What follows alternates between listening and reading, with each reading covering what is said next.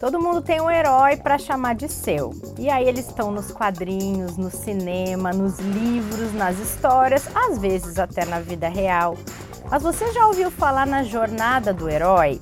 Ela é usada pelo marketing, por roteiristas, mas também por fraudadores. E é por isso que a gente vai falar sobre isso nesse episódio do Investidor em Foco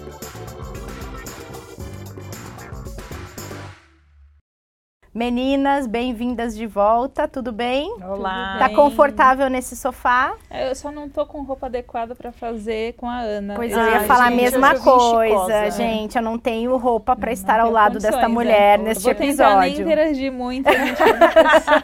eu vou tentar ficar invisível, tá? Olha, gente. Ana, você está maravilhosa é, hoje, elegantíssima. Deus. Amei o look inteiro. Muito Você bem. já é elegante por natureza, ah, mas hoje tá mais. Gente, mulher, né, gente? Né? São as minhas heroínas, essas duas, gente. Viu só? Tá bom, pode desligar. o episódio acaba por aqui. Acaba por aqui a gente se vê no próximo. Bom, vamos lá. Por que, que a gente tem que falar de jornada do herói? Queria saber se alguém explica, eu não sei o não, contexto vai disso. Ana, vai ser a Ana. Então a Ana vai explicar a jornada do herói, porque a gente vai ter que chegar na fraude. Uhum. E a gente tá falando disso porque falar de fraude financeira nunca é demais, né? Nunca é Ou demais. melhor, alertar sobre nunca é, é demais. É. É interessante, porque eu nunca li o livro, mas é, a, a, Jornada do Herói ela é uma estrutura narrativa que foi descrita num livro é, e ela é usada é, em faculdades como um livro de referência para entender o que é a construção de uma narrativa, de uma estratégia que envolva a sua audiência de alguma forma. Então, como você citou, o marketing faz muito uso disso, os roteiros de cinema. Se você parar para pensar, é, todos os. Eu adoro assistir filmes de romance. Adoro. Sou uma pessoa romântica, gente. Ah, tenho vários para te indicar. Ah lá. Dá pra gente terminar o episódio é. pegar essa dica? Mas, é, e, e, se a gente olhar a estrutura desses roteiros, ele sempre segue a mesma coisa, né? O, a mocinha que se envolve com o mocinho, às vezes ele é um bad boy, ela é uma mocinha. Às vezes eles se detestam. É, antes, né? exatamente. Né? Aí depois se separam e as coisas e o, e o caminho deles não se cruzam mais, ou a família é contra, e aí depois há o reencontro e o final feliz. Isso é uma estrutura de narrativa. E a jornada do herói, ela conta um pouco essa estrutura. Então eu peguei aqui os passos, né, dessa ah, estrutura legal. que é o seguinte. Primeiro ele mostra o mundo comum, que é um, uma forma da gente criar uma uma aproximação com a audiência. Então são coisas que no fundo você se identifica que é, são aquelas coisas que a gente vê no cotidiano. Depois é um chamado para a aventura. Vamos lá, vamos fazer, vem comigo, né? É, depois tem aquela coisa da recusa do chamado. Então, se a gente olha nos romances, é isso, não, ele não é para mim e tal. Depois tem o encontro com o mentor, que é, em geral aquela pessoa que vai então te trazer para o caminho certo, que é a pessoa que você se identifica, que você olha ali como se fosse né, um mentor de fato para aquilo. Aí tem aquela travessia, então é todo o desenrolar da trama, depois as evidências de que aquilo vai é, realmente acontecer. A do chororó. É, eu vou, eu, caso vocês não vai saibam, um essa dia. é a minha segunda profissão, cantora, entendeu? Eu só não canto bem. Mas, então existe toda uma estrutura que é até legal as pessoas conhecerem, mas o que que isso é, é interessante da gente saber dessa jornada do herói? Que é uma estratégia. Sim. É, é uma metodologia usada para envolver as pessoas numa narrativa.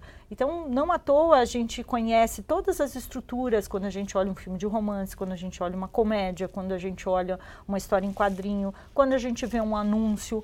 A gente está vendo ali uma coisa no qual você se identifica, é, vem ali a apresentação de um problema e aí vem a solução e essa solução gera o engajamento das pessoas. E ela é criada justamente para garantir esse engajamento, né? Uma linha Sim. de raciocínio proposital e planejada uhum. para que a pessoa fique presa àquela história, Isso. né? Isso. E isso pode ser usado para o bem, então muitas empresas usam isso para evidenciar o seu produto, é, para envolver, a indústria do entretenimento usa bastante. É, então tem um, um, é uma técnica muito legal, muito eficiente, muito bacana, porém ela pode ser usada para o mal. Claro. Então, o, o, quando eu estava é, pensando assim nesse assunto, é, eu fiz justamente essa comparação com os romances, porque é, o meu filho é uma pessoa super cética, né? Eu acho um barato. Então, quando ele Uhum. me vê assistindo alguns filmes ou quando ele vê alguma coisa assim na televisão, ele fala, ah, quer ver? Agora vai acontecer tal coisa. Ah, quer ver? Ah, Já daí decorou a final Eles narrativa. vão se apaixonar e vão ficar juntos. E é isso, porque é previsível, inclusive. É, essa previsibilidade, quando a gente começa a assistir um romance, a gente quer que aquele final se desenrole, que aquela história se desenrole por um final feliz. A gente fica até decepcionado quando o casal não fica. Imagina no Titanic, gente, eu vou dar spoiler, mas Titanic vocês já assistiram, né? Que no final, olha que trágico. Poxa, a gente queria que eles se salvassem lá do naufrágio, ficassem juntos pro resto da vida. Então, essa coisa que fica, essa, essa narrativa concatenada ajuda a envolver, ela traz uma previsibilidade e ela se alinha com a nossa expectativa, que é o final do mocinho ficar com a mocinha no final. E isso usado para o mal é pode ser colocado no mesmo chassi né, dessa narrativa, Dá para usar a mesma a estrutura. mesma estrutura, só que a gente está falando muitas vezes de um golpe, crime, e que aí que reside o problema. O final não é feliz, geralmente. Agora tem vários golpes, né, que vão nessa, nessa linha, assim. Vários tipos de fraudes, né, daria para dizer. Não, se a gente é, olhar as fraudes financeiras, sejam elas as pirâmides, é, as fraudes mesmo, a gente também já falou bastante sobre isso aqui, né? E nunca é de menos falar. É. Assim, a gente tem que falar, quer dizer, aliás, nunca é demais falar de menos, eu acho que não traz luz para o pro, pro problema, porque eles são criativos, mas a base do discurso é sempre a mesma. Ou seja, começa ali com uma coisa que, poxa, olha, eu consegui, você também consegue. Uhum. Esses dias mesmo eu estava vendo, apareceu no meu feed de uma rede social minha, a pessoa que tinha perdido o, o Instagram dela, é, porque tinha sido hackeado, alguma coisa que já aconteceu comigo, daí eu já me soli- já fiquei solidária ali à causa. E era um outro perfil divulgando uma nova conta dessa pessoa e eu resolvi entrar. E era ali uma narrativa típica é, de que era uma pessoa que ela até tira uma foto num- numa garagem com um carro muito simples e a foto ao lado é ela numa garagem com um conversível importado que o meu dinheiro nunca poderia comprar. Aquilo ali, eu falei, putz, isso aqui já tem sinal de que alguma coisa pode estar errada, pode estar super certo, mas em geral é, a narrativa é essa.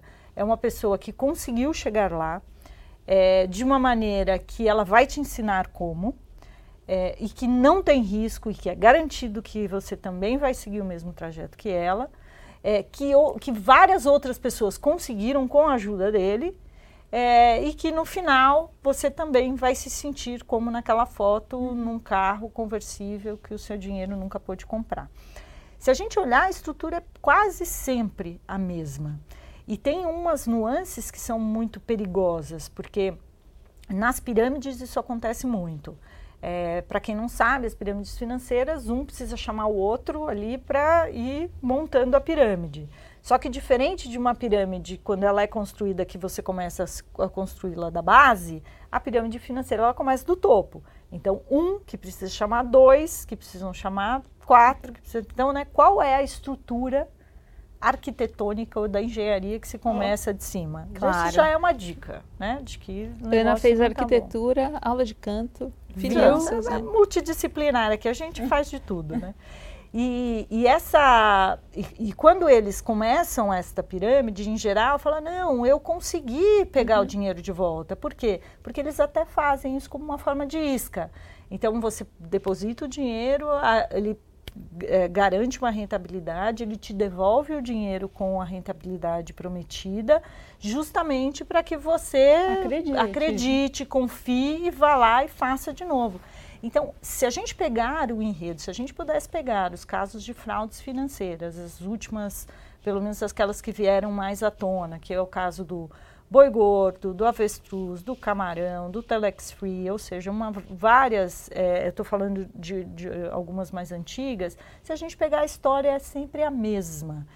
Então, se é usada a, a, a jornada do herói ou não, o importante é entender que sempre há uma mesma estrutura. Sim. E isso já é, tem que, já é um sinal de alerta. Porque essas pessoas elas elas vão justamente nisso ela gera identificação ela pega num ponto problema que a pessoa tem ela realmente mostra evidências de que aquilo é uma coisa interessante e que vale a pena e a gente vê um número assim astronômico de pessoas né? sendo fraudadas. É, os órgãos reguladores da CVM registra esse tipo de, de, de crime, que é um crime. É, e, e, a gente vê esse número crescendo cada vez mais. Né? As redes sociais, se por um lado elas é, dão acesso à informação, elas também expõem as pessoas a, a esse tipo de crime muitas vezes. E é uma narrativa tão bem construída, se vocês forem pensar, por exemplo, sabe aquele golpe que a pessoa liga para alguém é, tentando induzir essa pessoa um que sequestro é, de alguém. que é um sequestro falso. Sim, é. E ela tenta induzir a pessoa, a vítima, a contar é, a realidade. Sim. Então ela começa a, a, falar de uma forma bem construída que não é ela que diz para a mãe que está com a filha. É ela que faz com que a mãe diga que tem uma filha, uhum. para que depois ela diga que está com aquela uhum. filha. Uhum. E às vezes a pessoa é levada ao desespero a dar andamento àquela negociação que se starta depois do problema ser mostrado. Uma vez a minha mãe tentaram fazer isso com ela, e aí quando é, falaram alguma coisa em relação a ela ter uma conta conjunta com o meu pai, ela se deu conta, porque eles não tinham conta conjunta. Uhum. Porque ela tentou é, é, desvencilhar, porque ela ficou desconfiada. E aí vieram com essa conversa de que sabiam que ela tinha, e aí ela disse: não, beleza, é um, é um golpe. Mas hum. olha que, que, que sacada, porque às vezes você está ali no, no calor, no calor da emoção, você não para para prestar não atenção. E às vezes a pessoa passa a acreditar que a voz daquela pessoa é da é, filha é, ou sim. do filho. Sim. Porque eles levam a construção da conversa para esse caminho, né? É. O meu avô passou por algo assim recentemente. Ligaram para ele, falei né, que ele tem 92 anos. Ligaram para ele fingindo que era o sequestro do meu pai. E daí ele, na hora, no calor da emoção, falou o nome do meu pai, né? Falou Maurício, a pessoa começou a usar isso. Uhum. Daí, só que acho que ele percebeu, a gente alertou meu avô de tantas coisas na vida, que ele falou assim: Ah, peraí, que eu vou te ligar então. Hum. Eu vou te ligar para me certificar de que é você mesmo, porque eu sabia que você tava, ele começou, daí ele pegou, desligou o telefone na cara do, da pessoa e ligou pro meu pai. Uhum. Olha, é. que esperto que ele foi. É, pois é. Eu lembrei de uma, um outro caso que eu, eu cobri ainda quando eu era repórter, que é um crime, é um golpe muito praticado é, em mulheres. Que é aquela história, na época eles até nomearam de príncipe encantado, que ah, são sim. quadrilhas muito bem organizadas que identificam perfis de mulheres possivelmente mais vulneráveis, Isso. aparentemente, e esses homens entram em contato e vão construindo uma conversa. E aí a, a vida imitando a arte, né? A conversa do filme de romance. Uhum. E começam a tentar, de certa maneira, identificar as, o, a, as necessidades daquela pessoa, daquela vítima e começam a conseguir suprir algumas necessidades emocionais dela, uhum. a ponto de que o laço entre essas duas pessoas começa a se criar e a quadrilha consegue fazer com que esta mulher deposite dinheiro numa conta para que vá poder encontrar no futuro aquele cara Sim. que conquistou ela ali. Uhum com uma conversa pré-planejada. Eu lembro que na época a investigação policial mostrou que eles tinham um roteiro pré-pronto uhum. de como conduzir a mulher a conseguir se envolver naquela conversa.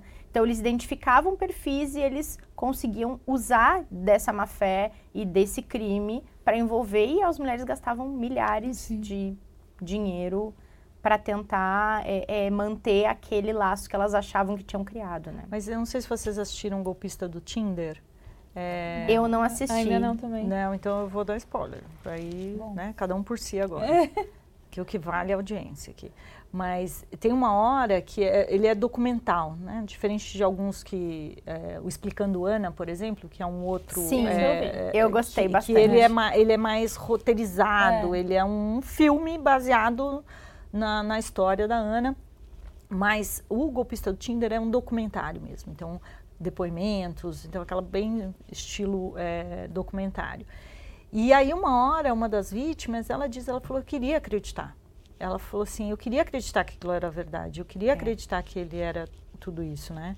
É, a gente gravou um podcast sobre esse, essa série, falando dos ensinamentos aí do golpe de Tinder, e aí no final a minha companheira de podcast, a Ana Largue, falou assim, não, mas vocês cairiam nesse golpe? Eu falei assim, eu acho que não, porque assim, eu sou super desconfiada nesses dois aspectos da minha vida, no financeiro e no amoroso, então ia ser difícil me pegar.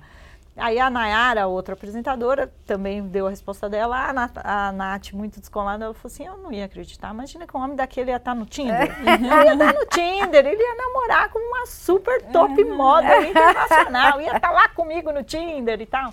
Mas é, isso também. é, é, eles vão ao encontro dessa fragilidade. Então, É. existe uma fragilidade. Não à toa, algumas pessoas caem, outras não.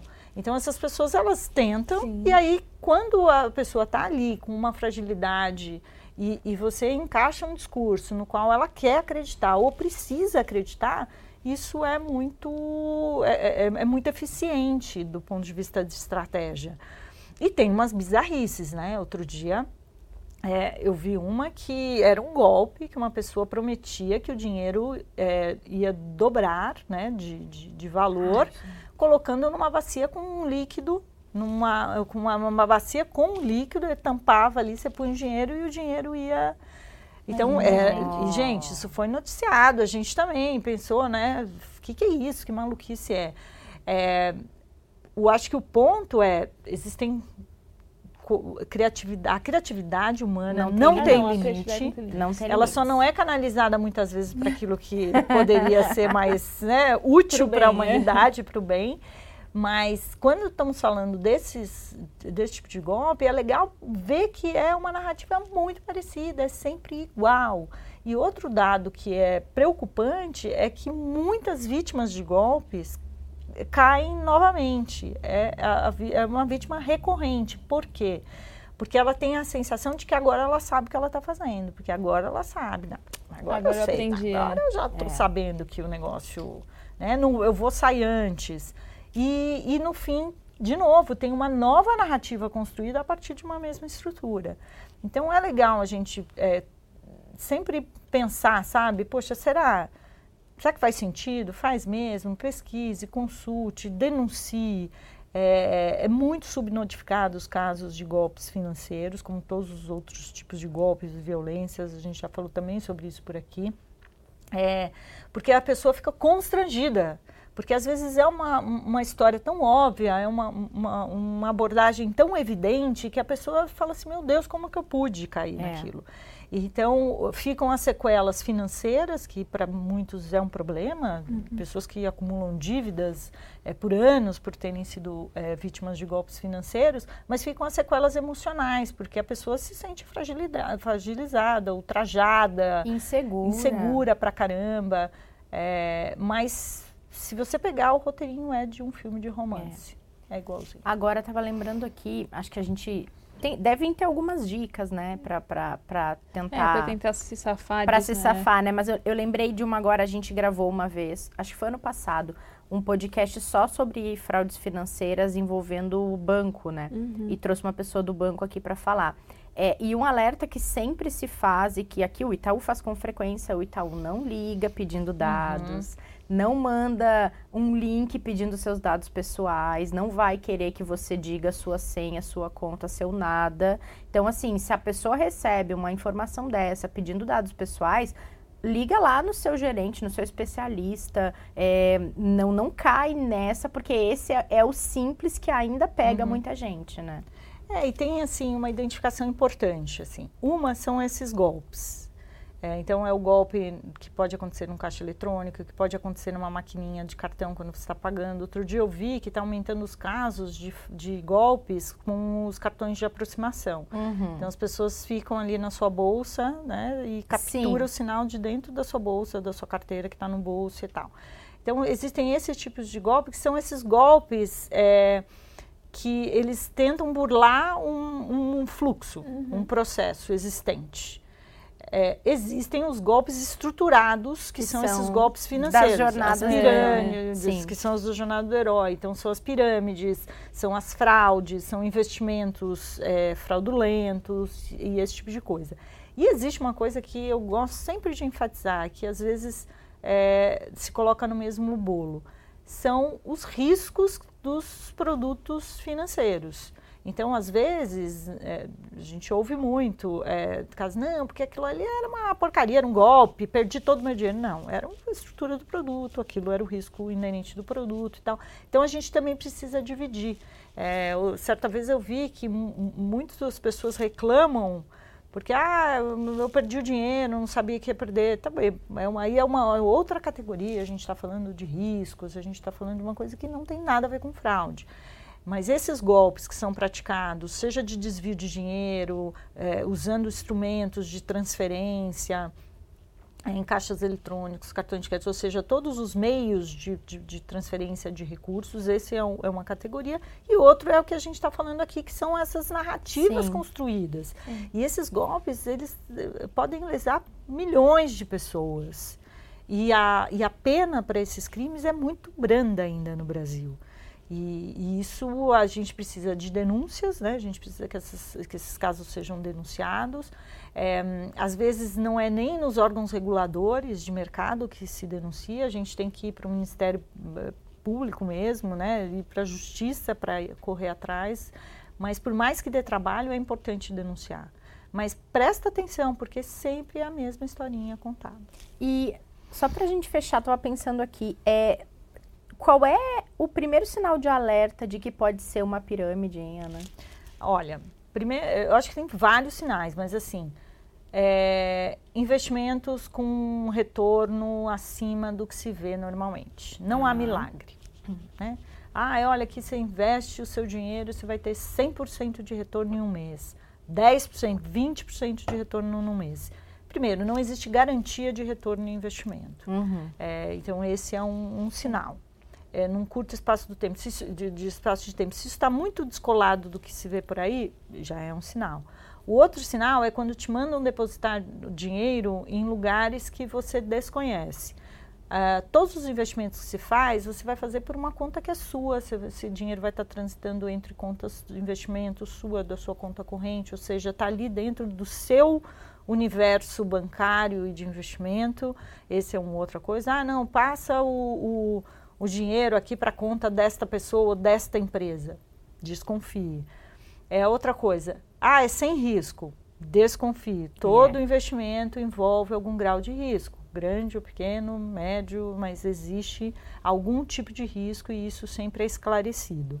É, e a outra, pesquise a empresa. É uma empresa nova, ótimo, que tem muita gente empreendendo, muita gente trazendo novos negócios, nova forma de fazer as coisas, mas pesquise se essas, se essas empresas são autorizadas a fazer o que elas estão fazendo, é, se elas têm algum tipo de reclamação, é, os órgãos reguladores, tanto CVM como, como o Banco Central, tem canais de ouvidoria, canais Sim. de denúncia, é, há possibilidade de é, pesquisar sobre essas empresas. E eu queria dar uma dica que é muito legal, que é uma campanha que a Ambima, que é a Associação Brasileira das Entidades dos Mercados Financeiros e de Capitais, Sinomão, mas eles fizeram uma campanha muito legal que chama Se Liga na Fraude. E ali tem vários assim indícios para, sabe, acender o alerta. Então vale a pena se a produção puder colocar o link aqui é, do Se Liga na Fraude, é muito legal, super educativo. Foi uma parceria que a associação, a Ambima, fez com a CVM, justamente para trazer essa consciência maior é, sobre os riscos é, de cair numa, numa fraude financeira. Muito, muito bom. bom, muito bom. Muito útil esse episódio. Se é pra vida imitar arte, que seja no romance com ah, final feliz, né, ah, né, gente? Depois eu quero as dicas. Não na fraude. É, vocês podem falar num episódio especial, se quiserem, de dicas de. Mas de é só romance. Tá bom, tá bom. Então, já que aqui o conteúdo é financeiro, vocês vão falar no bastidor, tá, gente? Desculpa aí. Se vocês quiserem, elas botam aqui na descrição a dica dos filmes que forem compartilhar. Boa, meninas, foi um prazer. Até a próxima. Obrigada. Até a próxima. Já já o Martim tá de volta também. Gente, obrigada pela companhia de vocês também nesse episódio. Até semana que vem, até terça, até quinta. A gente está esperando vocês aí na sua plataforma preferida para nos ver e nos ouvir. Até mais.